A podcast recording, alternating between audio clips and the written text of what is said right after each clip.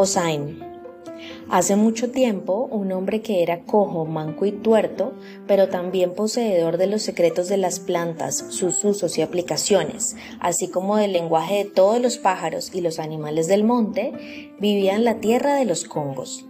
Su hogar era humilde, y a pesar de que todos le consultaban en búsqueda de remedios para sus males o de alguno de los encantamientos para resolver sus situaciones personales, le pagaban muy poco por lo que pasaba hambre y sufría todo tipo de privaciones. Enterado Orula de la existencia del sabio, ideó incursionar en los tupidos bosques del Congo para encontrarlo. Muchos días caminó el adivino por debajo de inmensos y centenarios árboles que parecían desafiar al cielo con su grandeza. Al fin, una mañana divisó una choza y se encaminó hacia ella para ver si obtenía algo de comer.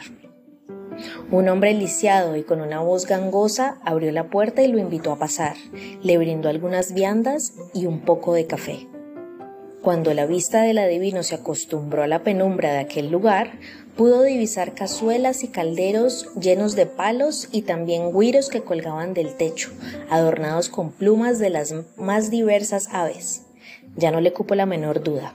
Aquel sujeto era el brujo que él estaba buscando. Hablaron largamente. Orula no podía esconder su enfado por las condiciones miserables en que se encontraba el sabio.